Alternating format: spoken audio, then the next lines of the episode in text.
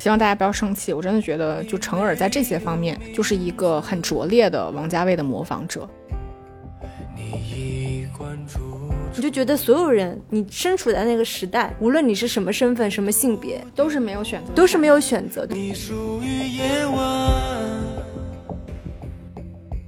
我在想说，可能是导演理解的商业片，就是像《流浪地头》。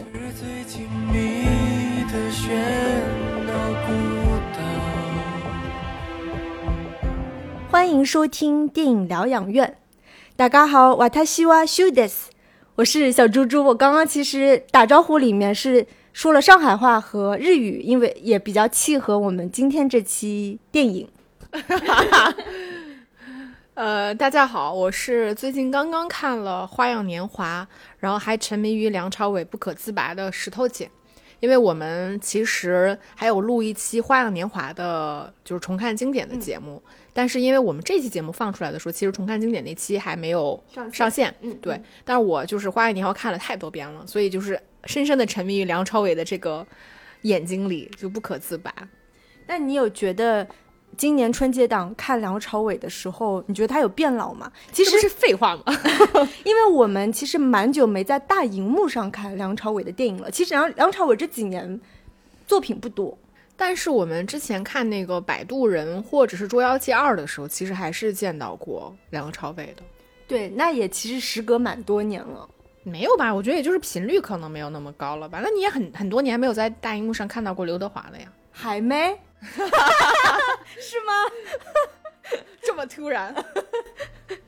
对，今天我们这期其实也是属于我们春节档需要聊的片子啊，就是《无名》，我们有单独把它拎出来。为什么呢？是因为呃，我们各自的排名当中，其实是有把《无名》排到比较前的位置。嗯。先给大家简单说一下，我们春节档今年五部片子，其实是我们有专门录了一个盘点，然后在那期节目里面，其实我们是介绍了一下今年春节档总体在票房包括产业上的一个表现，然后也单独的针对春节档目前为止上线的呃几部片子，单篇也都聊了这个优缺点。如果大家对于比如说那个《满江红》《流浪地球二》《深海》或者是呃《交换人生》感兴趣的话，可以去听我们这个合集的那一期盘点。然后在那一期里面，我们也纠结过，最后我们决定单独把《无名》这部片子拎出来聊一部单片。在节目正式开始之前呢，还是非常欢迎大家能够加入到我们可爱的疗养院听友群。那如何加入呢？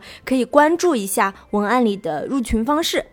因为。我们今年春节档有两部片子，就是一直以来口碑都比较两极。然后在我们录节目的这个时间，像那个《无名》和《深海》这两部片子，豆瓣都还没有开分，就是因为它的分数打得过于的两极化了。就是喜欢的人呢特别的喜欢，不喜欢的人呢又疯狂的骂。所以我们再加上成尔的片子。其实确实是有一定的观影难度，所以我们这期就把它做成单篇来聊一聊，然后大家也可以感受一下我们的这个判断是否跟你们是一致的。我今天就是刷到新闻，就说无名，甚至是因为他在那个豆瓣上的短评过多，打分的人过多，导致就是一个是无法开分，而且豆瓣还专门就是在那个短评上面。出现了一行小字，叫“当前观众意见分歧较大，随机展示部分短评，请请谨慎参考。”我觉得还挺逗。我之前其实没有看到这种就是小字的提醒。嗯，这是豆瓣自己的产品迭代吧？嗯，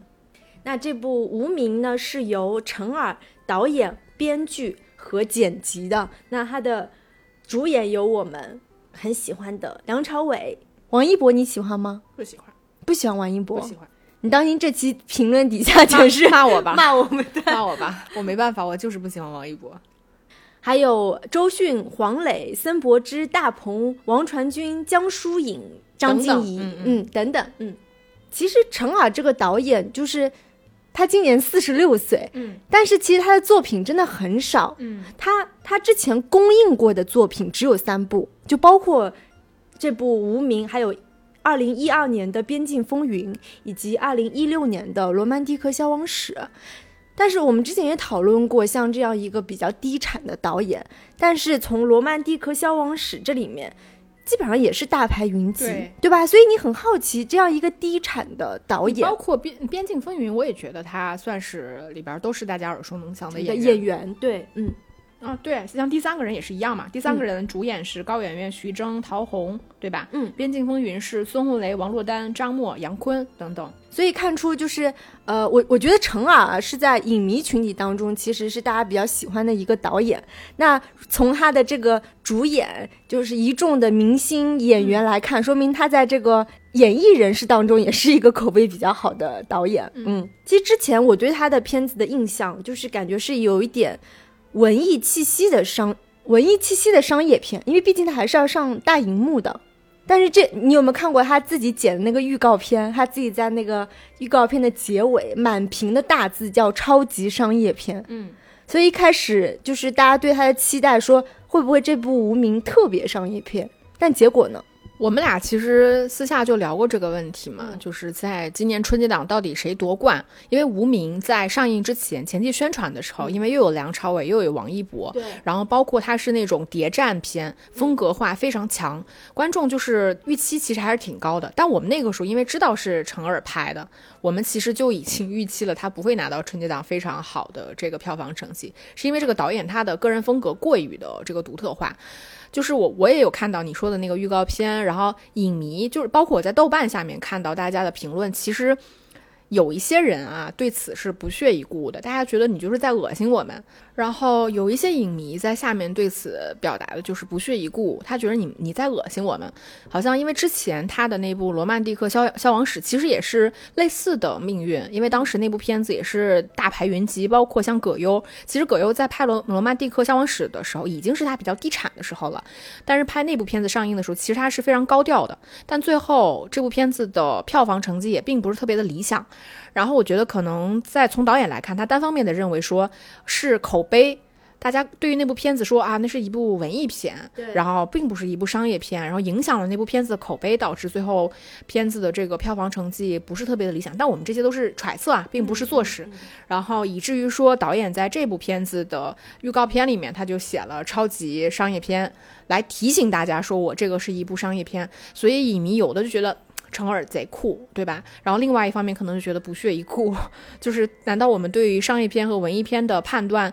单单纯就是从口碑吗？观众难道没有自己独立的判断吗？但这些都只是前期的一些就是舆论上的东西。因为我看到我们电影疗养院的群里面，好多人说他们非常喜欢《罗曼蒂克消亡史》，嗯，起码看到三四个这样的留言，所以他们也在问我们说，哎，无名好看吗？就是因为很喜欢《罗曼蒂克消亡史》，所以我们还是比较推荐看去看这部电影的吧。嗯嗯。对啊，因为它其实，在我们两个今年的这个春节档的排名里边，其实都比较靠前。你把它排在了第二位，然后第一名是《满江红》。然后对我来说的话，它就是我今年春节档目前为止，因为我们没有看到乒中国乒乓剩余的片子里面排名第一。但是，我们还是再强调一遍，我们这个第一呢，它并不是说这部片子比其他片子好特别特别多，而是今年春节档所有的片子质量都差不多的情况下，然后我们两个人各自的这个综合的考量。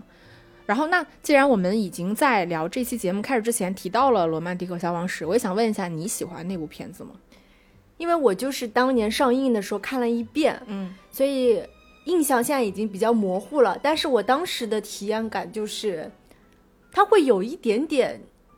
感觉，这这也很多人跟我同样的感觉，会感觉它是什么故意有点点模仿王家卫的，嗯。痕迹对吧？然后因为用了很多大牌演员，然后是全沪语，葛优不是说上海话对吧？也有也有也有是吗？它几乎是一部就是沪语对白的电影，但是整体呈现出一种我依稀记得是有点点尴尬气质的文艺片，嗯。嗯，我觉得那部片子其实当年上映的时候呢，口碑也是比较两极的。因为我有印象，我当时去看这个片子的时候，是在一个工作日的早上去看，然后真的有很多上海的那种叔叔阿姨去看，然后对他们来说，当时这个片子上映的时间节点，我非常清晰的记得，正是就是地方的这个方言片。正红火的那两年，有很多这种什么重庆话呀，包括云南话这种方言电影上线的时候，所以《罗曼蒂克消亡史》在那个时间点上线的时候，大家其实总体的预期也是把它当做一部方言电影来看。但它上线之后的气质其实过于的独特了，以至于说你它仿佛并不是像我们之前看的某种类型结合方言的那种电影。它是一部极其极其风格化的片子，嗯，然后我我我其实记得我当时看那个片子的时候呢，也有很多朋友特别的喜欢，嗯，真的就是不得了的那种，对。嗯但我当时其实并没有特别的喜欢。然后我这次其实为了准备呃无名这期节目，我又把《罗曼蒂克消亡史》拿出来过了一下。嗯说实话，我还我是觉得说，你可以从这个角度去判断，就是呃无名可以算是某种程度上的低维版本的。罗曼蒂克消亡史，但是它并不是指这个低维是不好的，而是说它削减了很多它之前对普通观众不太友好的那些东西，比如说方言这个东西。我们知道，在《罗曼蒂克消亡史》里面，他为了完成这部沪语电影，但里面大多数的演员其实并不是上海演员，所以他就是用了大量的后期配音。有一些演员呢，他说普通话的时候，这个配音口型是可以对得上的，但很多演员是配是对不上的，以至于说你会觉得非常的尴尬。嗯就是你你让我在大荧幕上看这么大体量的片子，但却连这个口型都对不上，而且这个口型对不上是非常明显的一件事情。嗯嗯而且它大量的这种沪语对白堆砌之下，会给你一种矫揉造作的感觉，就是它仿佛在刻意营造某一个时间段的那种故事，他来特意强调说这是一个呃上海特定的某个时间段的。甚至有一些真空的故事，嗯，以至于说你在进入这个故事的时候会很难，这个是我对那部片子的判断。但无名相对相与之相对的，就是它既保留了很多程耳之前拍《罗曼蒂克消亡史》一贯的这种呃习惯，就是比如说他自己喜欢的这些东西，但另外一方面，他对绝大多数的观众又变得友好了起来。但我们这个友好也只是在程耳自己的这个语言体系里边，它相较于春节档其他的片子而言，还是有一定的观影门槛的。所以感觉看陈耳的片子，我们很难就是特别用类型的东西去去限定它，或者就是它会它会有一点点反期待。就比如说我们当时看《罗曼蒂克消亡史》，它其实打出来的那个类型也说什么旧上海黑帮片，对吧？但实际上我们看到的它其实不那么黑帮，至少就是它也没有那种很多黑帮斗争啊，或者是那种什么黑帮的那种枪战，对吧？然后这部《无名》也是，就是它的类型一开始我听说的也是谍战，所以我以为也是那种特别谍战，都很标准的，像以前拍那种什么风声啊、什么暗战那种谍战。结果看下来，他也他当然是谍战片，只是他没有那么就是非常传统的这种类型片的框架。嗯，他还是很有就是陈耳他自己的风格和美学吧。嗯嗯，我觉得这个中间有个微妙的界限嘛，就是类型片跟商业片之间还是有一个灰色地带的。嗯，不是说商业片必须是类型片，嗯嗯对吧？所以程耳这部，我觉得它是一个谍战题材的电影。就是如果导演坚持认为它是商业片，我觉得没什么问题啊。如果你一部片子里面有这么大这么大体量的制作，有这么多的明星，而且是一部谍战题材，你你你非不让我称之为是一部商业片，我也觉得你你在难为我，对吧？那什么到底什么是商业片？谁来定义商业片？什么标准叫商业片？就是他爱怎么叫怎么叫嘛，对吧？这个什么商业片、文艺片，本质上我都认为这些界限是不重要的，你爱看就看嘛，谁也没有比谁姿态更高，对吧？嗯嗯，那我们接下来就来聊一聊这部片子吧。然后，因为其实这个片子还挺难理解的，我们就在剧情这个部分给大家简单梳理一下。如果看过这部片子，但可能有一些东西没有太理解的朋友，可以再呃品一品。就这个故事，其实它的切入点呢是一个日军控制的特务组织，对吧？专门用来就是对接这种中国的反日党派。那这反日党派可能就包含，比如共产党、国民党各种党派，其实全是。那梁朝伟其实就是这个组织的主任。那这个头目呢，其实是他的表弟唐部长。其实唐部长这个角色就是一个典型的汉奸的角色。然后呃，包括像里边王传君饰演的这个王队长，王一博饰演的这个叶秘书，其实都属于这个特务组织之内。那与这个组织相对的，其实就是另外一波共产党的成员，比如说呃黄磊、周迅、江疏影、张静怡，其实都属于这个阵营。那除了这两个对立的呃阵营之外，其实还有另外一条主线，就是日军的这个线。那这个日军线其实它相当于提供了一个大的战争背景的说明。那因为这么说，感觉还是比较笼统。请小猪猪在时间线上，因为如果你你从影像的这个顺序来讲，它还就非常凌乱了。我们从时间线上，你帮大家梳理一下，就是这个电影它到底在讲什么。我今天看微博，就是无名的官方还特地就是在他官方发布了一个线性叙事的海报，他就是生怕大家看不懂，然后赶紧给大家就是像那个刷小黑板，我们来拎一拎，就是时间线是怎么样的。其实它整个故事是集中在一九三七年和一九四六年，嗯，那开始于一九三七年的广州，那那就是以那个何就是梁朝伟饰演的这个何先生，他是作为这个。汪伪政府的一个特工组织，然后是遭遇了一九三七年八月三十一日的日军空袭广州，然后随后就是开始展开了长达十四个月的狂轰滥炸。然后这个时间线结束了之后呢，其实整个故事就转移到了上海，也就是一九三七年的十一月二十号，就是淞沪会战结束，上海沦陷之后，那这个何先生带领的这个汪伪组织，就刚刚提到的，呃，他的叶秘书，他的王队长，然后就是这个何先生，就何主任吧，就带领着他的那个王队长和叶秘书，其实已经是转战到了上海，嗯。所以当时就是汪伪政府跟日军，他在上海共同成立了这个特务组织，俗称七十六号。就是我刚刚提到的这些人，都是属于这个七十六号的组织。嗯，然后在三八年到四五年之间呢，就是当时的这个上海地下中共，也就是由我们在电影当中看到的黄磊和那个周迅，他们是作为上海地下的组织，然后。隐藏的就是上海的地下中共吧，就是周旋于重庆汪伪和日本间谍结构之间啊，获取情报，诛杀敌人。其实我觉得这个电影当中，它很多时候，像这个片其实相比于就是特别传统的那种谍战片，就是关于传递情报然后酷刑审讯的部分，其实是。比较小的，嗯，它主要就是更多的是描绘这些刚刚提到的，除了中共，还有不其他党派的一些党别，一其他党派和其他身份的人，包括像一些舞女啊、上层小姐呀，甚至是这些日本军人在那个特定时期的一些生活状态。然后它的一个比较关键的时间点就是一九四一年的时候，就是日日军偷袭了珍珠港，然后太平洋战争爆发之后呢，然后那些。一九四一年十二月七号，自从就是日军偷袭珍珠港之后，整个太平洋战争爆发了。所以当时留在那个日本的这些日军呢，就全面控制了上海租界。那上海租界被这些日军控制之后呢，刚刚提到的有一些地下的中共组织，其实它的人员身份上就发生了一些变化。然后一直到一九四四年的。汪精卫死亡，就是大鹏饰演的这个呃唐部长他的去世，然后导致最后就是一九四五年日本投降之后，其实那些隐藏的中共身份真的是奋战到最后一刻。那这里我们就不说了，因为他的整个就是叙事，它其实是有很多倒叙、插叙，然后甚至像那种碎片化的拼图的叙事方式嘛，嗯。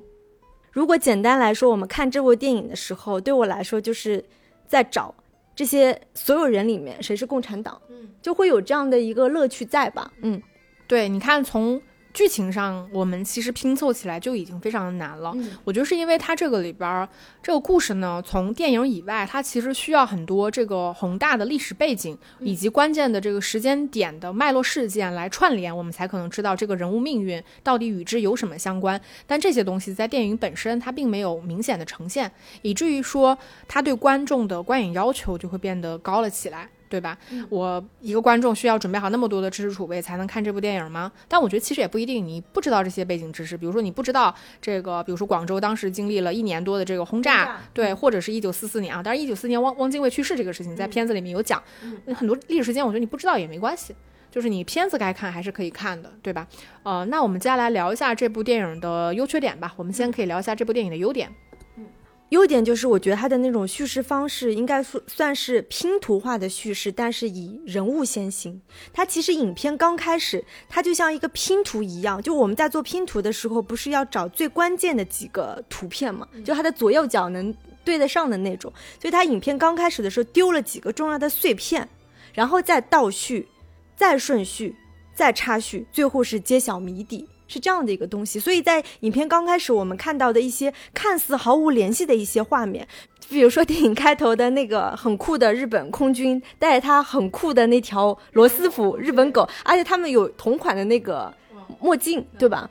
然后包括像一堆日本人，一堆日本军就是死在了沙滩上的尸体，然后还有像就是周迅很优雅的坐在一个咖啡店里面，人家给他递了一杯咖啡，他说我没点啊，他说有人给你点。等等，就是它其实是很多碎片化的东西。还有梁朝伟走进一家酒店敲门，对吧？然后跟黄磊有了一一段就是你为什么弃暗投明的对话。其实后面的时候，我们就发现这些拼图在线性叙事的时候，它是一点点给你揭晓的，因为它有很多画面其实是重复的，甚至对话是重复的。甚至我当时看的时候，我周围很多人看到那个黄磊在叙述说，其实我老家有一个山，对吧？其实这几年搞革命，我一直想回到家乡的那段，就是对话重复的时候，很多人笑了，说明就是陈耳他在相比于他之前的《罗曼蒂克消亡史》可能更难懂的情况下，在这部《无名》里面，他已经就是通过这些不断重复的画面，他在教观众怎么去看懂这个故事。对，我觉得这个片子很大的一个优点就是跟你类似的，我觉得是来自于成耳他自己非常独特的这种影像风格。因为我们一直说成耳的片子是非常风格化的，但是我觉得他的风格化是要作为一个整体来看。如果你单独拎出一个镜头，你说这个是成耳的，那我觉得不是。但是如果你这部片子你整个你拿出来看，他的片子就是在内地而言，我觉得是独树一帜的。就像你说的，我觉得它比起一种所谓的多线叙事而言，它更像是一种碎片化的叙事方式，因为。我们说正常的这种多线叙事，比如说我们看昆汀或者我们看盖里奇，对吧？也是多线的叙事。但是所谓的多线叙事，意味着说你要在一条支线上，起码要表现一次性要表达一个完整的事件。比如说你在表现呃两杆大银枪，对吧？呃一堆劫匪他们要抢劫。你要把这个事件说清楚，这个劫匪从哪里来，他们是怎么凑到一起的，他们在做一件什么事情，它是有一个相对完整的一场戏，甚至说，比如说抢劫这件事情，它在叙事上它是有一个明确的时间线的，你要先准备，先凑人，再抢劫，抢劫完怎么样？就这个事件本身，它可以给予观众去判断说，当前发生的这个事件，在整个事件的大的坐标轴上处于什么样的位置？大多数的线性叙事其实是这样的，比较。呃，奇怪的，比如说像那个落水狗这种片子，对吧？他要先给你一个人物结局，这波人死了，死了之后，他再去倒推每个人物故事，但其实他也是有一个相对而言清晰的事件坐标，告诉你时间线。但是成尔的做法很显然比较特别，比如说，比如说像我们看《无名》这部电影，首先，《无名》这部电影它并没有一个清晰明确的事件贯以始终，来告诉我们说这波人凑在一起是要完成一件什么事。这件事情开始跟结尾，它其实没有一个明确的说法，以至于说观众上来的时候，你看到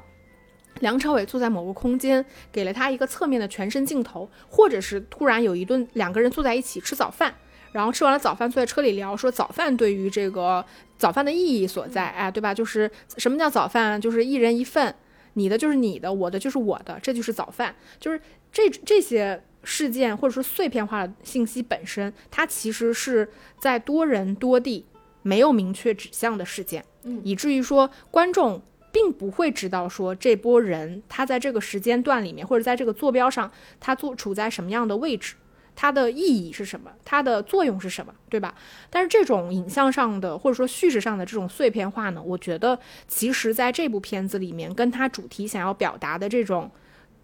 大的主题，也就是说，在大的时代事件面前，个人的这种碎片化和无力感是完全契合的。我觉得这个在《罗曼蒂克消亡史》里边其实也是类似的，但是他在这部片子里面，我觉得他做了一些减法之后，这个碎片化的叙事方式跟他主题的契合度就变得更高了起来。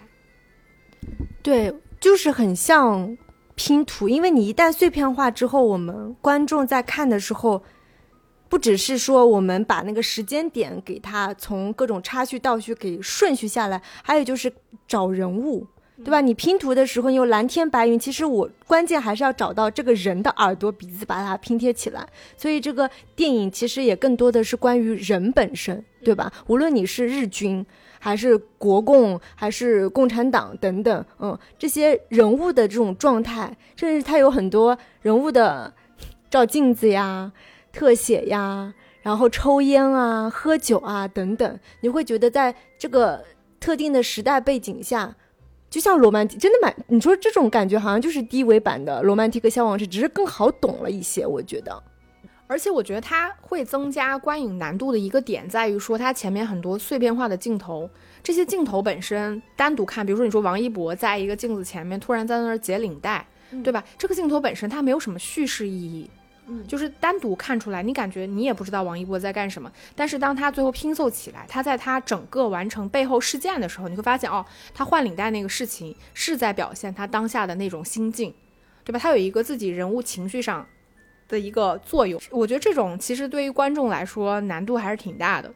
然后我觉得还有就是，呃，成尔一直以来他的影像其实是非常的精准的。比如说，呃，我们在前面看到的时候，有一场就是那个空袭嘛，空袭完了之后，我觉得那个地方特别有意思。他拍了一只一个狗，那狗是瘸腿的，它在一片废墟之上，然后突然呃钻到了一个那种就是大家在避难的那个空难的那个洞里面，然后它躲在一边，然后两个士兵呢是就是似乎在撵它，其中一个士兵呢就拿枪就是那样。怼过他，就是说你大概意思就是你出去，但那狗死活不出去，这也是出于狗的一种求生的本能嘛。然后另外一个士兵就是从怀里拿出了一个干粮，掰了一块饼，然后扔到了外头去诱骗那个狗出去，对吧？去吃那个饼，这也是出于狗的一种求生的本能。然后我觉得他在这个地方其实就已经非常精准的点出了特务工作的特性。就是我的工作不是要跟你真刀真枪的干，我的工作本质上就是用某种利益或者某种东西来诱骗你，让你去完成我最终想要实现的目的。而且他下一个镜头非常精准的，一只就是在废墟上死去的狗，跟一个像你说的非常牛逼哄哄的，在一个那个呃战斗机上面的日本狗做了一个这样的呼应和对比。然后我们再来说一下这个电影里面，我觉得成尔的电影其实一直在似乎表达一种不合时宜的东西。比如说我们提到的他吃早饭，对吧？吃早饭，然后啊，王一博就说说，那我们赶紧走吧，对吧？还有一个事儿等着我们呢。然后那个王队长，就是王传君饰演的这个角色，就跟他说，你着什么急嘛？人死都死了，对吧？你去那么。去那么快干什么呢？然后他就说我们要等这个排骨，然后等完了排骨之后，你就会发现，然后接下来大家就在聊说吃早饭这件事情它的边界感，然后接下来就是还有就是。一支这个日本的小队里边不是演到这个小队一堆人在那骑自行车，看上去那个环境甚至像郊游的环境，然后几个人在那骑，然后其中一个小哥的那个自行车车链还掉了，他要推着自行车在这种风光非非常好的环境，就抱着就推着自行车往前跑，然后最后就大家其实是在那个晚上，像像沙滩边一样坐在那儿围炉来聊说，哎，我的哥哥就是那个。哦，一聊就说我的哥哥就是飞行员，对吧？然后另外一个小哥就聊说我的身世是我是一个公爵，我来这只是体验一下生活等等。然后下一秒，他们就其实发生了一个突然而至的死亡，这个死亡其实是猝不及防的。然后再比如说，呃，电影里面有一场戏，就是这个王一博他去吃饭，对吧？然后他吃那个醉虾。然后也跟那个餐厅的老板聊着这种日常，然后隔空其实跟死去的兄弟进行了一场这种几乎其实几乎是无望的对话，因为两个人的政治立场造成的这种悲剧嘛，他们俩其实关系是很好的。嗯，那这些尤其是吃饭这种戏份，它其实在我们日常的这个生活中，它是一件非常非常日常的事情。但是当它放到战争这个大的背景，战争其实是一个非常不日常，或者说非常。不不符合我们正常生活情绪情境的一个大的事件面前，这两者相交的时候，其实就会形成一种冲突，就是你日常性的东西反而变成了不合时宜。我们默认在这种大的事件面前，大家就是要干什么，就是要真当真真真刀真枪的干，就是要你死我活，对吧？所以就就是要有战争，要有轰炸。要有刺杀，要有谋算，这些东西仿佛在这种非日常、非正常的情境下才变成了正常，以至于说日常的跟不日常的，或者说错位的这种呃，以至于说这种日常的跟非常规的东西发生了一种错位。我觉得这种错位在某种程度上就是成尔在表达战争的这种错误。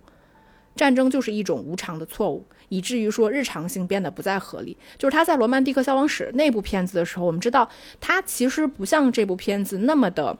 有一个明确的类型符号，就是谍战。它其实表现的更像是说战争背景下的上海，以以至以及像那个呃葛优这个人物，他以主以他为主线的这个人物命运。以及其中所有的人，但是你在发现你你在看那部片子的时候，你会发现他其实拍了大量的吃饭，我们在吃小笼包，在对话，在打麻将，然后再拍这些。但是内部戏份这些日常化的情景会比这部戏更多，但他在呃就是利益表达上，其实不会像这部这么的明确，在表达说这种日常性的东西跟非日常性中间的对立，然后再进而成而去表达他自己的这种战争观。哦，我确实感觉到陈尔特别喜欢拍。吃饭，嗯。无论是吃上海菜、本帮菜，还是说这个汪伪组织跟日军交涉的时候，他们其实是要去吃那个日料，嗯。对吧？就是他们的所谓的这种谍战的那种角逐，它不一定是传，就是不一定是直接传递那个纸条和发电报，它很多时候其实是在，就比如说他们跟日军的那种吃饭，其实是在餐桌上有种角力的感觉，嗯。甚至是梁朝伟暴露身份的那场戏也是在餐桌上发生的。嗯，我我听说，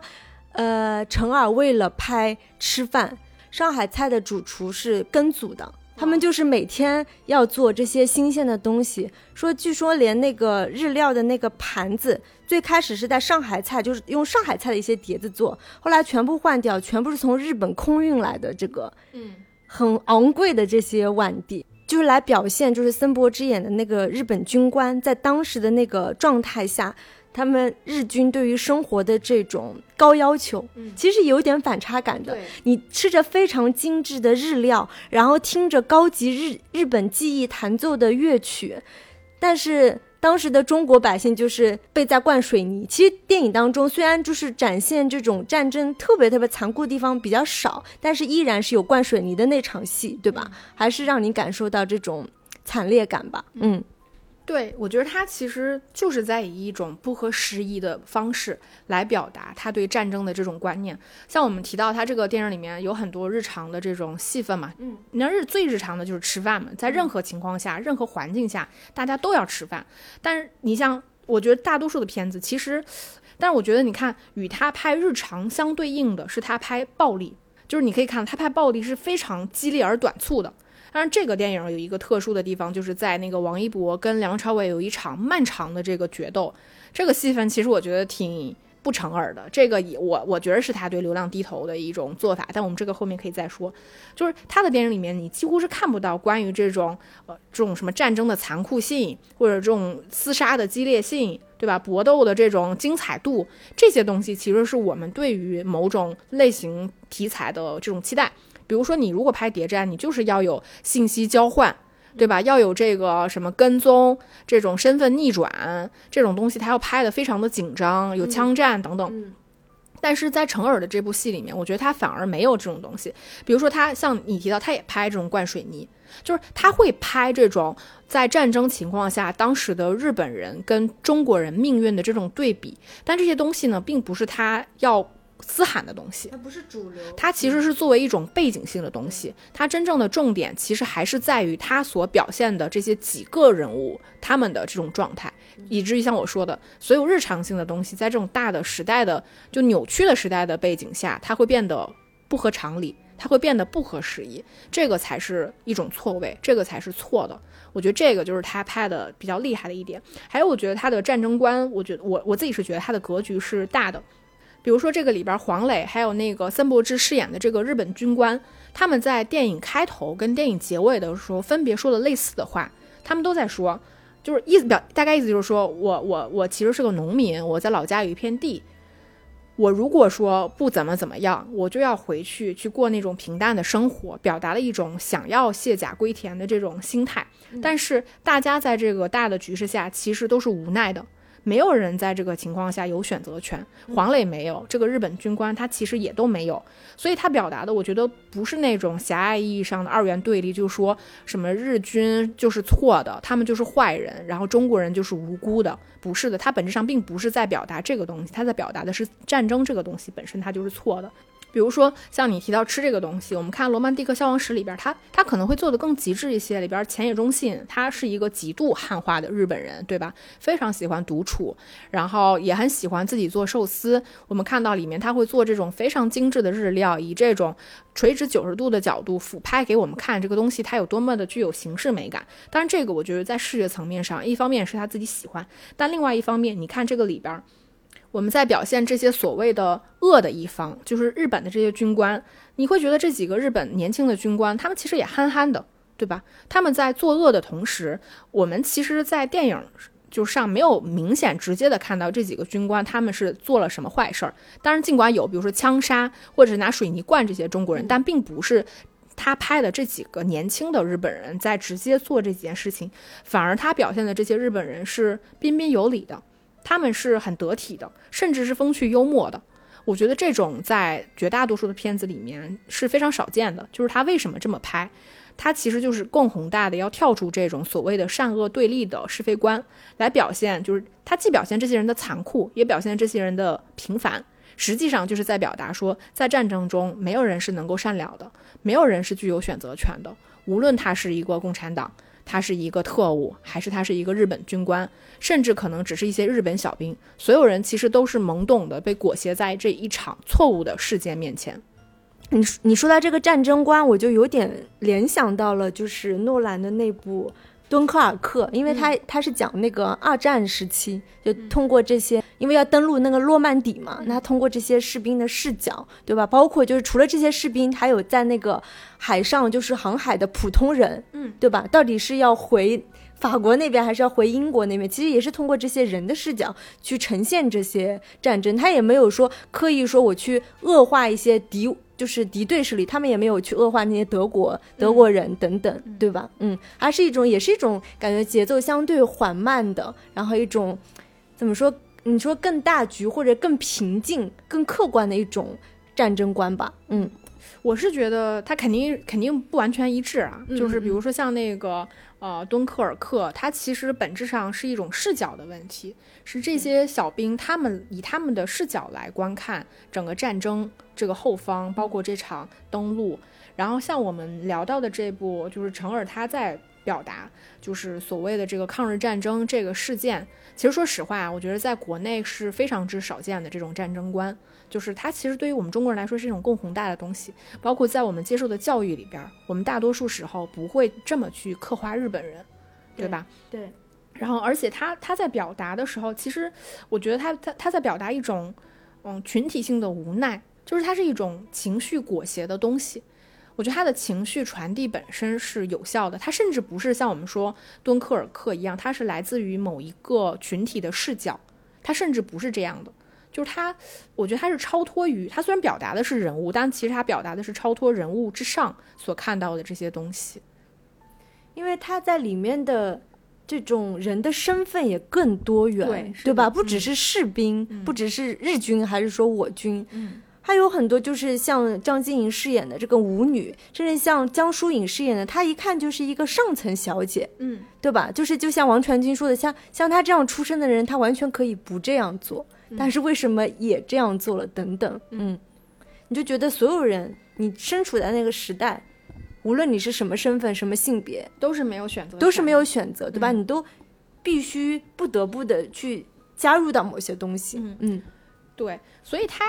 它这个就变成了说，它里边所有的这些人物呢，它都不是一些典型化的人物。嗯，然后它其实塑造人物的方式，我觉得跟我们之前看到大多数的电影也不太一样。就是你说这些人物有什么个性吗？其实也没有，就是他塑造的是一种情绪体。我觉得，就是他不是在表现这个人物他的喜怒哀乐、爱恨情仇，或者说他这个人物个体的独特性、典型性，他都不是在。他，我觉得他塑造人物，反正就是反而就是一种情绪体，就是在这个身份背景下，这个情绪体他的情绪以及另外一个人的情绪，两个人情绪之间的共通性的东西被他表现了出来。然后我觉得他在这种战争大的这种背景之下，他也表达了我觉得他自己的个人的观念。我觉得就是也是黄磊那个，我觉得黄磊这个角色真的非常有意思。他就是他的点题就在于说，他说我是一个懦弱的人，他说我不适应巨变的时代。我觉得你在看这部片子的时候，你也会能感受到成儿所传递出来的这种情绪，就是没有人能够适应这个巨变的时代。然后，比如说在落在剧情里边，黄磊就非常的有意思。比如说黄磊，其实我们看完了整部电影，你才会知道，黄磊他作为一个共产党，他是什么时间决定我要我要投降日本的呢？是在一九四五年。相当于说他已经熬过了最辛苦的那些时岁月里边，马上就要在黎黎明就要到来了，他就在黎明前的黑暗选择了弃明投暗，这是一个非常不合时宜的做法。但是这个人就点题了，包括这个里边，其实所有的人都是软弱的，都是没有办法适应时代的巨变。我觉得这个就是这部电影里面大家普遍的这种情绪，没有人能适应这种变化。其实说到这个黄磊，我觉得电影当中还有一个人物跟他有一种对应和对照的关系，就是大鹏这个角色，那个唐部长嘛，就是最后一场其实也。最后一场唐部长出现的戏份，就是他跟这个森伯之两个人对话，然后森伯之就说：“你其实你已经早就知道你表弟是共产党，但是你为什么什么都不作为？”他就他就说了一句，他相反他没有说我是一个懦弱的人，他就说在这个时代我是一个骑墙者，也就是所谓的墙头草，就是我作为一个上级一个高官，其实我。我要做的就是我在某个时候让你知道我知道很多，但是我不一定要做什么决定和决策。嗯嗯，这个人物也挺有意思，就是一个是共产党里面的一个骑墙者，一个是那个汪伪政府里面的一个骑墙者。嗯嗯，对，我觉像你这么说，反而是这些，就像大鹏这个唐部长，他再次印证了，就是说你无论选择什么，你其实最终都无法跟上这个大的时代。你其实都不可能在这个时代下，你说我是胜利的人，嗯，没有人可以胜利。比如他已经，他作为一个特务机构的头目，他掌握了那么多信息，甚至能够在比如说日军即将失败前，他能够代表呃蒋政府，然后去跟对方谈判，对吧？然后他当时最早的诉求是说，我们只要回到一九三七年。然后，其实再往后，我们知道一九三七年也不可能了嘛。他掌握了那么多的信息，所有人的命运和脉络，但他对他来说，他明明是所有人里边最有可能活下去的人，但其实他也不可能有任何的选择，他不可能掌握这个时代。就像那个日军头目森博之说的，他就说：“你们这些骑强者注定是不会有好下场的。”所以，他跟黄磊一样，大鹏最后的两个人结局也都是。死掉吗？嗯，哎，如果如果这么说的话，我觉得可能，呃，像王一博里边，他其实饰演的这个叫叶秘书，他也传递出来了一种人生观。他就是跟那个呃日本军官他说：“我这个人就是习惯一条路走到黑，就是我都已经到这儿了，我决定再往前走试试。”虽然说在那个语境之下啊，就是它具有一个双重的意义，对吧？但其实我们看到最后就会发现，你抛却所谓的政治观念。你单纯从剧情上来看，谁最终活到了最后呢？反而是那些没有过摇摆的，就是正面的、坚持的角色。所以我觉得成尔比较好的一点就是，他虽然拍的很暧昧，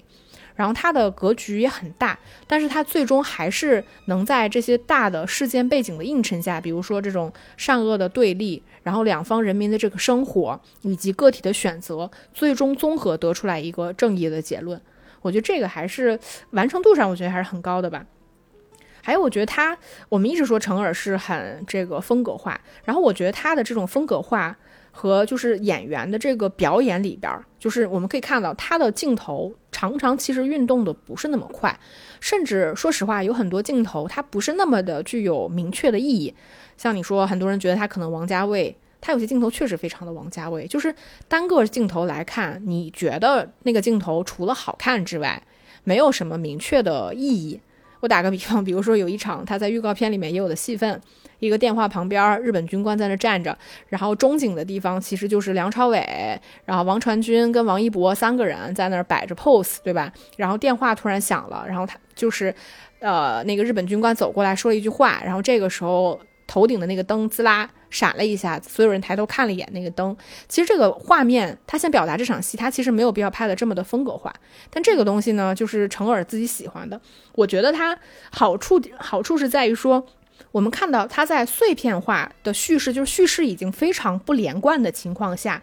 他的情绪却是连贯的。就是你会发现，我所有拼图拼出来，最后这个情绪它的堆砌是有效的，最终可以使观众说，我们拼出来一个完整的、复杂的故事之外，你的情绪其实是连贯的。这种东西我觉得还是挺神奇的。就是你刚刚说到那个情绪的连贯和腔调，就是想到张静怡饰演的这个舞女，在那个舞厅里面，她永远都是坐同一张桌子。嗯，她她穿的旗袍有变过吗？我印象中应该是没有变过。在舞厅里面应该都是穿这一身吧？他应该最起码换过一次。换过一次，嗯嗯嗯。但是他就是永远都是基本上是一个侧脸，嗯对吧？然后就是镜头再转过去，其实就是王一博拿着那个酒杯，在望着他，或者是望望着别处。然后包括也是王传君，就是他们其实在这个舞厅里面本身没有设置任何具体的情节和戏剧冲突都没有，嗯，但他们就是每个人在这儿或抽烟或喝酒，有情绪连贯性的存在着，嗯，对，你就还是回到你说拼凑的这个问题，比如说单独看这场戏，所有人你都不知道他在干嘛，对对吧？张静怡就是坐在那儿，然后王一博就是看他，嗯，然后那个王传君就是借火。对就三个人，其实这场戏没有任何的叙事意义，但当他拼凑完了之后，比如说你知道了这些人物的动机之后，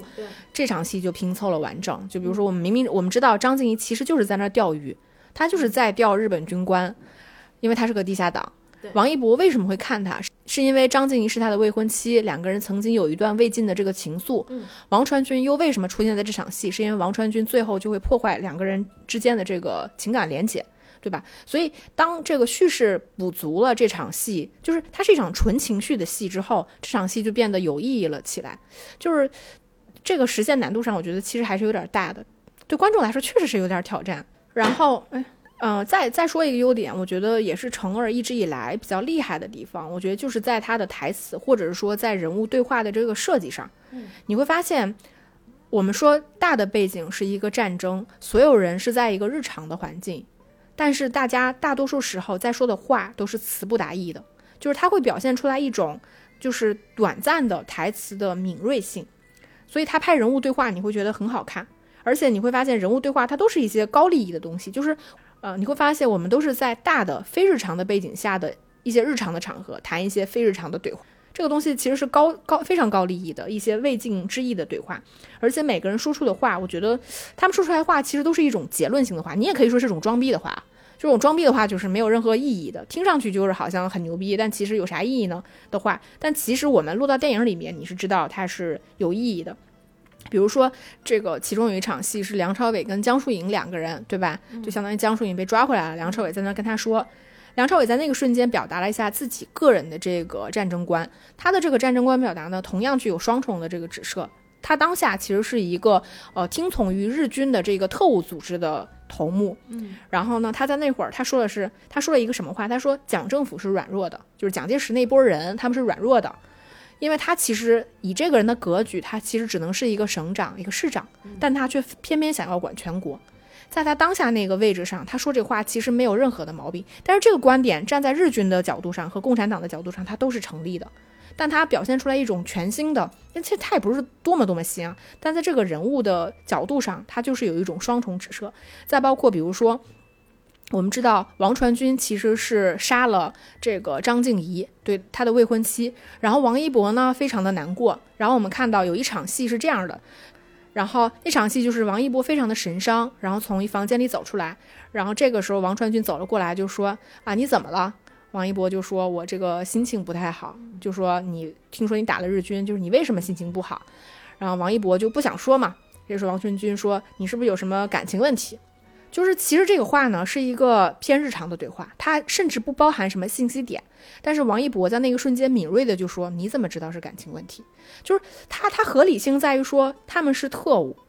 他们对于其他所有人说的一些信息点有异于常人的敏锐，嗯，包括像梁朝伟最后其实被日军发现他是一个共产党的身份，也是在日军即将战败，然后一波这个特务组织的人坐在一起吃饭的时候，然后这个日军大家像朋友一样，这个头目就说说我将来再回来的时候，我们就是就是是另外一种身份什么的。这时候梁朝伟突然说了一句：“他说你还是别回来了。”他说：“无论你怎么回，无论你是以什么样的身份，你其实都是一个战争罪犯。就是其实吧，这些话本身它是具有在当下场合的这个合理性，它并不是那么的突兀，能够表现这个人的身份或者是某种信息点的。但是它在这个整个大的叙事里边，它就有双重指涉，以及有某种未尽之意。让这两个人之间通过这种情绪上、对话上的这种冲突感，变得成立和好看了起来。我觉得梁朝伟说那段话，后来不是通过时间线拼凑过来，就应该是他杀了黄磊之后，嗯，其实他就已经说白了，已经不得不自爆了，只是他通过这个方式，对吧？对某种程度上的自爆，嗯，然后就相当于把他的整个使命和任务传承给了另外一个人。我也不知道这算不算优点，因为我觉得就是叶秘书王一博饰演的这个角色，其实他很多时候的这种表演是相对于我看有些人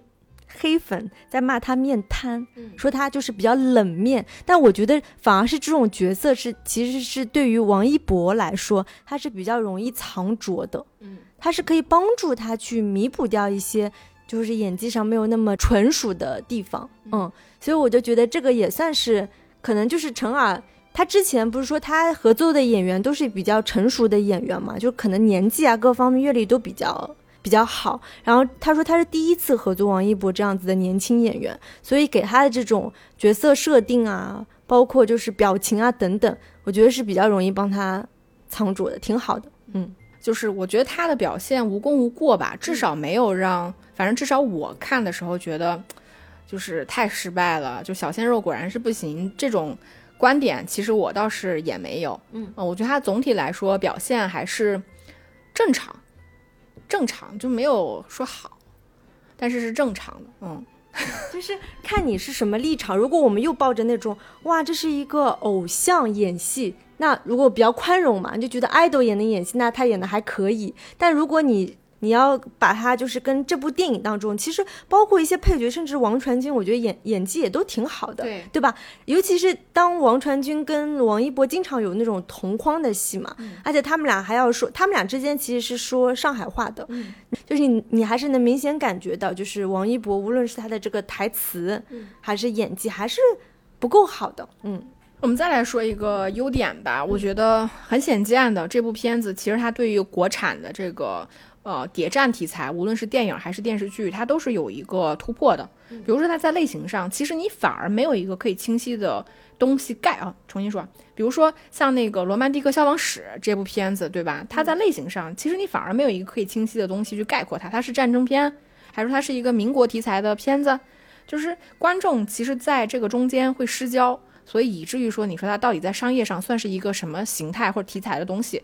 对大绝大多数人来说，你不能概括的东西就是不可传播的东西嘛。那我觉得这部就是《无名》，它在类型上是一个突破，就是它有悬疑的色彩，它同时具备了反转，但是它又不是通过我们传统所谓谍战题材，它要通过一个具体的事件、一个具体的案子来凝结一波人，这个是传统的叙事嘛。但是它反而是在一个更宏大的事件和背景之下，我觉得去进行了一个一段独立的表达。这段独立的表达本身呢，又不指向一个非常具体的。就是充满了戏剧性的故事，我觉得这个是他在这个上面的突破，所以我觉得最终大家看起来就是这个是一个风格化的东西，但它并不空洞。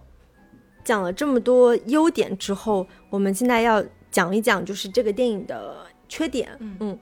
首先就是关于这个叙事的时间线，刚刚我们有说它是一个优点，但是另外一个层面就是，其实他在做那个画面重复的时候，他每次插叙的时候，他其实重复的画面很多。包括时长也很长，当然我能理解，就是他其实是有点怕观众可能看不懂。但如果真的要从电影完成度来说，其实他完全可以少重复一些画面，他可以点到为止，对吧？就是会这种会让我觉得堆砌感有点重。比如说他同样要重复那个梁朝伟去找黄磊的那场戏，他不用那么长，不用把他俩的对话再那样重复一遍。嗯，我会觉得这个就是也是他为。就是市场和观众妥协的一种方式。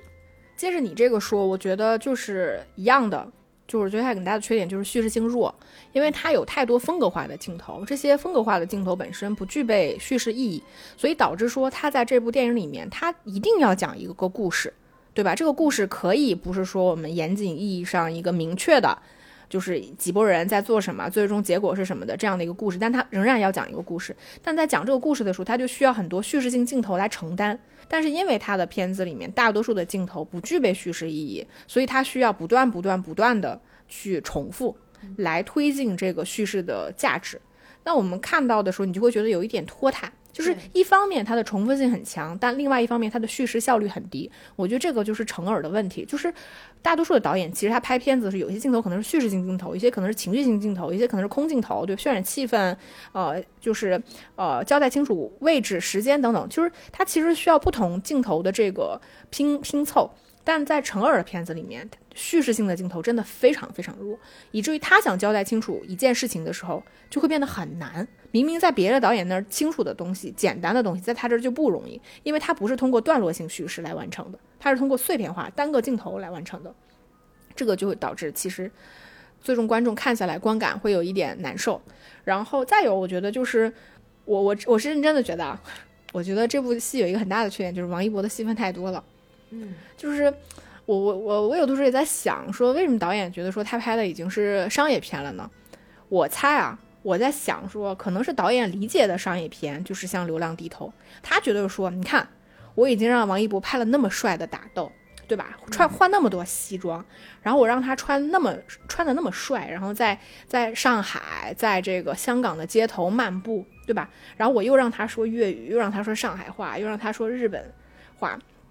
甚至我拍了两个小时的电影，全部的戏份都是在为了他埋线，难道这还不够商业吗？我觉得他可能是，我我是认真的觉得，因为你其实你你你真的看到最后，你发现这个电影其实根本不是在拍梁朝伟，他就是在拍王一博，对吧？甚至说实话，尤其到电影的后半部分，王一博那个支线展开了之后，导演几乎就没有再给其他的支线一些相对完整的交代了，都停留在了王一博的层面上。就是王一博这个人物，真的在这个其中需要这么多戏份去讲他吗？甚至越拍王一博，这个戏份的信息量就会越减方，就是对没有任何的意义。我觉得，所以我有的时候想说，导演觉得他的商业片可能就是啊，我拍了类型题材，对吧？我反反复复的重复镜头，然后我让王一博超帅，又打，对吧？又有角色的这个逆袭，哎呀，又表现了个人技能，还能怎么商业呢？可能这就是他理解的吧。对你你说的，尤其是到影片后半部分，其实它的支线和插叙都已经少了很多，不像前面它其实有很多。尤其是到后面，现在看肯定是缺点，就是当梁朝伟自爆之后，嗯，对吧？你是战争罪犯之后，然后当时那个森伯之就问大鹏，你为什么不处理他？大鹏说，他说我不用处理他，有信息放出去，对，有人会处理他的，然后就完全变成了就是矛盾，就突然集中在了就是梁朝伟和。一王一博身上，对吧？他们俩的打斗戏，然后包括就是战争胜利之后，不是王王一博跟那个森伯之两个人站在那个战斧的那个车上嘛？他还和梁朝伟故意有着挤眉弄眼，然后想要冲上去打的这种东西，就是还挺挺刻意为之的。其实就是为了给王一博制造一个。无论你是表演空间也好，表达空间还是叙事空间也好，其实都是为了王一博，确实是能看到的。因为我之前在采访中看到，就是说陈耳不断的夸，就是他他夸王一博，就是除了说说他演技挺好的以外，他最多就是夸他有语言天赋，就说什么他学什么像什么，呃，上海话、粤语和日本话。但我真心觉得他的上海话说的一点都不好。嗯，我当时看的时候，我周围。一个大哥，还有另外一对就是闺蜜，他们反正都是上海人嘛，说上海话，他们都在吐槽那个王一博的上海话尴尴尬尬。我觉得还不如他说的日语，他说的日语倒是真的很好哎，但是上海话确实是有点有点不行。说到这儿，其实啊，我我那我就把王一博说完吧。我真的觉得王一博在这个电影里的表现就是无功无过，就是总体来说不错，但是其实他的表现很不稳定，因为他的戏份有点吃重了。就如果你仔细看的话，你会发现王一博他要处理的这种人物情绪和情感层次是很多的，对吧？他有爱情线，他有亲情线，他有作为一个这种呃中共的特供，然后一个身份逆转，然后包括他面对日本人是什么样，然后他面对梁朝伟是什么样，其实他有非常多重的身份和情感的层次，这个其实对于演员来说要求是很高的。但是王一博在里边的发挥呢很不稳定，如果你仔细看的话，你会发现。我也不太清楚是这个拍摄先后顺序导致他无法入戏呢，还是说他自己本人的能力不足以去处理不同的这个情绪层次呢？导致比如说你说他一会儿表现的很青涩，就是他的演技青涩，不是说这个角色青涩，就是我前面给你提到他跟王传君的那个对话，他跟王传君对话的时候。他把啊，他跟王传君拍对手戏的时候，他的青涩感会非常的明显，就是因为王传君跟程耳的电影融合的过于好，他很从容很自在，他自己本身存在就是一个上海的，就是特务，对吧？上海人，就所以，当王一博一跟他对比，你就会有一种他完全接不住王传君的戏，那一瞬间他的表现就会很青涩，然后有的时候又会出现你说的那种死鱼脸。就是他有最明显的，就是他拍感情戏的时候，就是张静怡他俩拍对手戏，在那个洗手间有一场这样的戏份。因为张静怡，我觉得是是一个真的很灵动的妹妹，真的很好看。就是我觉得按理来说，两个就是非常漂亮的年轻人，曾经有过一段情愫，面对这种国仇家恨，有一些这种纠葛。我觉得张静怡在那场戏虽然也不算表现多好，但至少无功无过吧。但我我看的时候就觉得，王一博对着张婧仪这么漂亮的妹妹的时候，就有一种我不喜欢女人的感觉，一脸死鱼脸，就是他完全没有一种说我对这个女人有很多的这种压抑的情绪，我爱她，但是我因为要背负着这种。国仇，我要隐忍，然后我有这种爱而不得，很复杂的情绪，完全没有。他看着他的时候，就是那种皱着眉头，不知道说啥，然后那个脸呢，有点有点面包脸，就是那种叫什么发面脸，帅还是帅的，但是确实有点发面脸。然后甚至他俩那一刻都不像情侣，我我有一种恍惚，觉得可能张静怡更像他的妹妹的那种感觉。反正两个人完全不来电。然后再到，因为这场戏。张静怡的身份和目的动机是很明确的，嗯，对吧？他反正就是这样子的一个一个人嘛。但是那时候的王一博情，他的情绪是很复杂的，但是他又表现不出那么复杂的情绪。甚至当张婧仪跟他说啊什么等你死了以后，我会我会有新的爱人，他可能是一个劳工，可能是个知识分子的时候，然后王一博只是表现出好像就是单纯的这种，嗯，对他的怒目，就是那个表情。但是你感受不到，就是说他的隐忍，他的隐忍。他说自己的女人竟然说要找一个其他的知识分子和劳工的那种 那种感觉就没有。嗯，然后包括这个电影还会，我觉得王一博演的可能比较好的戏份是在那个电影快结尾的时候，就是日本战犯在一辆车上。然后那一瞬间，他对着梁朝伟做了一个非常挑衅的动作，然后梁朝伟瞬间被激怒，甚至想冲上车去打他。其实我反而觉得那一场王一博表现的还挺好。那一瞬间，我觉得观众会迷糊，反正至少我迷惑了。你会有点怀疑这小伙子到底是好的还是坏的，对吧？就是怎么会两个人真的演到最后呢？然后这场戏他其实是有点阴狠的那种角色。就是，但总体来说，就是我觉得最大的问题就在于说，在戏份非常吃重、情感非常复杂的情况下，王一博的人物表演不连贯，这个是一个比较大的问题。再加上还有一个比较明显的问题是，他这个人物动机其实是不明确的，就是他这个人物背景是有一个背负着就是抗日的这样一个大的背景，这样一个年轻人隐忍的没问题，但是你在其中的很多戏戏份，你的动机就变得非常的模糊。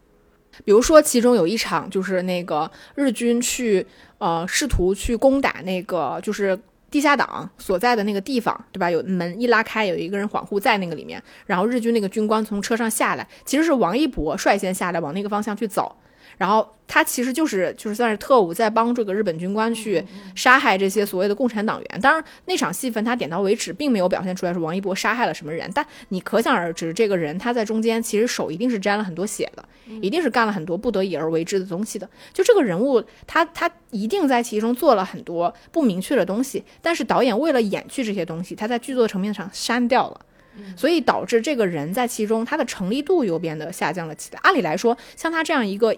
一条路要走到黑的人，他在中间到底做了哪些事情？脏事儿，脏事儿。嗯，这点其实就是，哎，就我就说嘛，今天所有的片子都是有一点，就是就是这种讨巧逃避的这种情绪。王一博这条线其实处理的就是这样的。对，它里面还有一场，我觉得也是王一博身份还是他角色设置比较暧昧的地方，是他作为这样一个角色，他竟然在舞厅门口殴打几个日军。对，剧情上是他要我知道发泄情绪，发泄情绪。但其实，这对于他这样一个身份的人来说，是也是挺挺不合理的，对吧？他作为一个汪伪政府的和日军比较亲的特务，嗯，对吧？你这样殴打这个这么严重的事件，怎么没有来纠结他的动机？对对对，就肯定就是是有问题的呀。但你就像我们都看不到他杀中国人，看不到他。真正做的一些对吧，特别脏的事情的时候，但我们竟然能看到他，那我记得那个是一个很长，我不知道有没有一分钟两分，反正是一个长镜头，就是他殴打这些日本军官，但竟然能看到他打这么久的日本人，对 对吧？你就觉得嗯，怎么回事？嗯，就是我我反正看的时候，我觉得就是单纯的为了表现一下，就是给给王一博安排一场动作戏，对，安排一场动作戏，让大家看到他有多帅。嗯，然后还有的话，我觉得，呃，回到梁朝伟。说实话啊，就是梁朝伟在这个电影里面的戏份也很难看，就是这么好的一个演员，对吧？哪怕观众知道他一定会有一个身份反转，但我其实觉得他的表现应该是可以更更出彩的。但是其实他在这个里边呢，啥都没有表现出来过。就除了可能有几场对话戏，你觉得是要靠这个人物来压一压的之外，单纯从这个人物设计本身，我觉得他甚至没有更多的这种复杂纠结的情绪，就完全没有。但是有一场就是我们提到他跟王一博之间的这个漫长的殴打的戏份，我觉得那场你还是看得到，就是 梁朝伟真的是有功底在身，就是叶问的功底在身。他出拳的时候那个力道感真的很好看。虽然说最后因为那场戏他的镜头剪得很碎，你也并没有觉得说王一博不行，嗯。但是你至少在某些镜头还是看得到梁朝伟有就是这种功底在。然后，但我最后看完，我们知道王一博有一个身份反转之后，那场戏就变得非常的可疑了起来。对对，就是因为说实话，那场戏没有任何的观众，也没有第三方对他的同事、特工同事在，没有任何的戏份在的情况下，你为了欺骗观众，把那场戏做实，嗯，以至于说两个人真的打的就是打到你死我活的程度。就是可以，你们两个人在政治立场的情况下，就是说我们一定要真实的拼出一个你死我活。但事实上，王一博也嗯，并没有真的要杀掉梁朝伟跟周迅，对吧？他其实只是放了一个烟雾弹，嗯，然后以至于说你看那场戏的时候，你你会混淆。就是如果你真的想制造一种你费尽心思才杀掉他们的假象，你根本没有必要拍那么长。接近五分钟的打斗戏份给观众看，什么这窗帘都已经缠到脑袋上，马上就勒死了。然后梁朝伟诈尸了，然后王一博从楼上翻了下来，看上去好像要死了，又诈尸了。就是这个，就这跟你前面铺的那些高利益的东西，在这一瞬间就有一种落入凡尘、沾满了灰尘的那种脏污的感觉，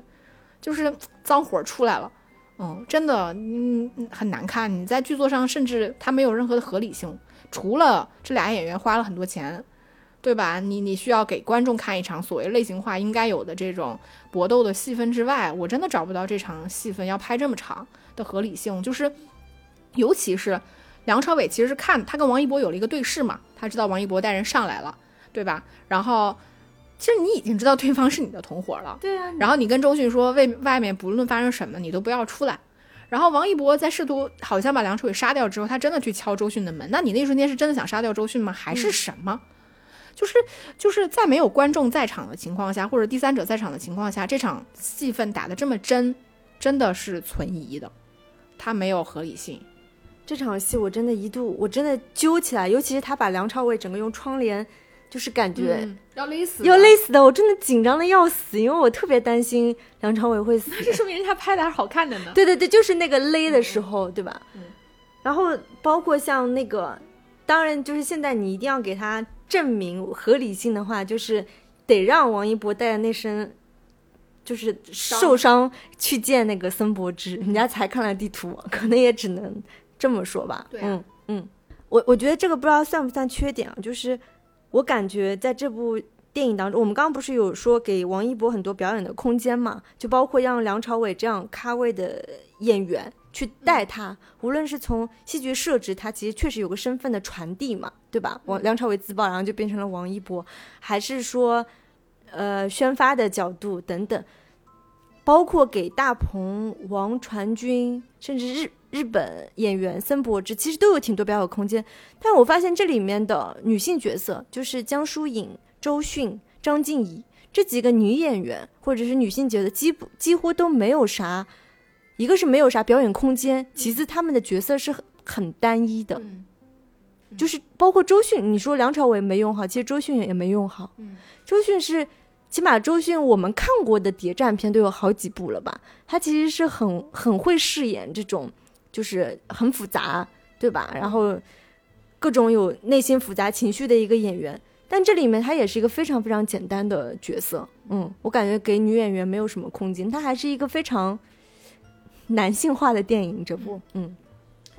说到这儿，其实就挺奇怪。那他这一点做的明显不如《罗曼蒂克消亡史》，因为那部电影里面至少还有像章子怡这种很作精的，对吧？女演员在里边。呃，不，我们是说那个演的那个角色啊。然后我我这个里边，我唯一能找到周迅出现在这个电影合理性的部分，是在于说周迅是张张静怡的老板。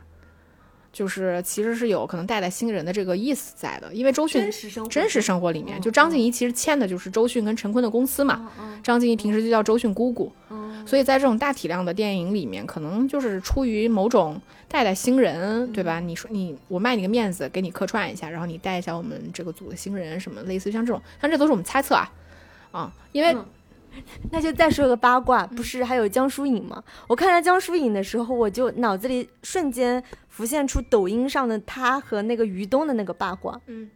你看过那个视频吗？就是被真实拍到，我不知道现在有没有删掉那个视频了。就是，呃，说于东在那个三亚度假的时候，江疏影被拍到在他房间里给他做饭，什么三天两夜之类的。嗯，然后这个电影的那个出品方不就是于东吗？嗯，就是我们聊到最后，裙裙带关系女演员。没有，我们聊到最后居然聊成了八卦，没有，但但是我觉得不可否认的吧，我我又再回到说导演说这是一个商业片，他可能觉得他这个片子真的受的裹挟太多了。就是，当然这都是我们瞎瞎说的。反正至少你，比如说你提到江疏影，我也我我还没有聊到，就是我觉得这个也是我片子里面看到的一个缺点之一。我是认真的觉得，就是成耳的这种叙事方式固然是他自己的个人风格和特色，但其实你的故事上真的有很多旁枝末节、细碎的东西。比如说江疏影这个东西，它压根儿不需要放到你的拼图里去的。